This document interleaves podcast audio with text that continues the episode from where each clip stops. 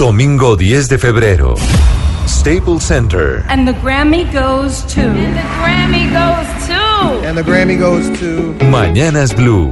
Cuando Colombia está al aire, estará en directo desde la ciudad de las estrellas, Los Ángeles, California. Sextoagésima primera edición del premio más relevante de la música, Grammy Awards 2019.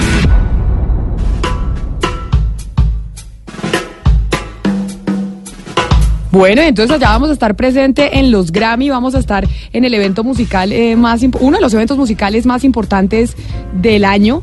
Y pues a quién tenemos, Gonzalo, para empezar a calentar los motores y empezar a listarnos musicalmente para los Grammy. Camila, tenemos a un maestro del jazz, a Bobby Sanabria. Bobby Sanabria es percusionista, es una leyenda del jazz latino, nominado en nueve ocasiones al Grammy Anglo.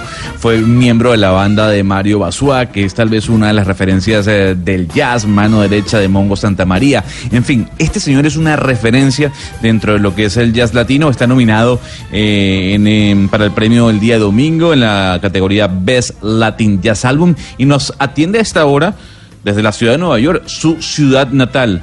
Maestro Bobby Zanabria, gracias por estar con nosotros aquí en Blue Radio.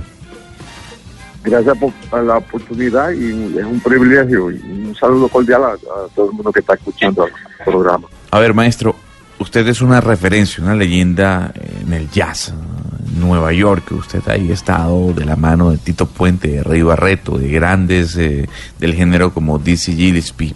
En este momento, ¿cuál es la realidad del jazz desde su punto de vista? La única cosa que te puedo, eh, yo puedo comentar sobre la música, no te puedo eh, comentar sobre el negocio. Me imagino que el negocio sobre el jazz, y solamente mi opinión hoy en día, eh, la venta de discos no es, ah, no, no es obviamente no es como un disco de pop o, o merengue urbano o reggaetón, etcétera, etcétera. Pero en términos de sobre la música. Hay mucha, mucha creatividad que está pasando en el jazz y yo, yo siempre lo he dicho, el futuro del jazz es en Latinoamérica, especialmente en países como Colombia, México, obviamente eh, la isla donde, de donde vienen mis ancestros, Puerto Rico, obviamente Cuba siempre ha participado en el género y, también ah, obviamente Nueva York donde el género nació con el gran Mario Bauzá, que fue el director musical del gran, ah, de la gran orquesta, la primera orquesta que hizo la fusión de, los arreglos uh, jazzísticos con ritmo puro afrocubano, la, la, la orquesta de Machito, que fue, fue su cuñado. Pero hay una, una explosión de creatividad increíble que está pasando por toda Latinoamérica. Ahora es, la responsabilidad del público, que, el público tiene, tiene, que dar apoyo a todos estos grandes artistas ah, para que se para la música que se escuche no solamente en nuestros países, pero mundialmente.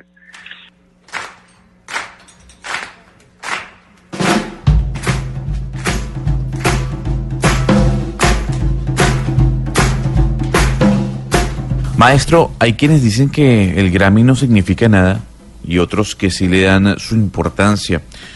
Para usted, ¿qué significa un Grammy? En este caso, el Grammy anglosajón. Bueno, significa una plataforma de respeto y también ah, de reconocimiento también, porque cuando uno dice que es nominado por el Grammy y también cuando uno gana un Grammy, eso es algo bien súper importante, porque especialmente para la gente que realmente no están envueltos en el género. Si tú le dices a alguien, bueno, yo soy, yo he sido nominado para un Grammy o lo ha ganado, enseguida la gente se abren los ojos y te ponen atención. Eso, es un reconocimiento bien grande para, y siempre lo ha dicho, no solamente para el artista, pero para también la cultura en general.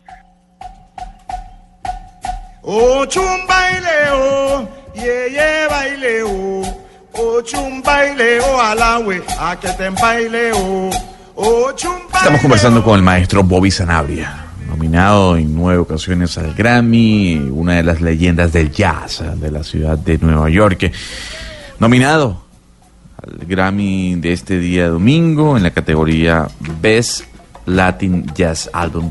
Maestro, si hay algo que es difícil es tal vez introducir a los eh, pequeños de la casa, a los niños, al jazz, eh, porque tal vez no es un género musical popular, no suena mucho en la radio y tal vez no está de moda.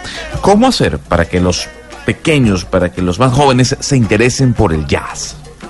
No se queden en la casa eh, escuchando la música en privado eh, invita a gente a, la casa, mira, tengo este disco, el disco compacto nuevo, quiero que lo escuche, o te lo presto, para que tiene que escuchar esto, pero ¿por qué tengo que escucharlo? Porque va, te va a enriquecer la, te va a enriquecer la vida.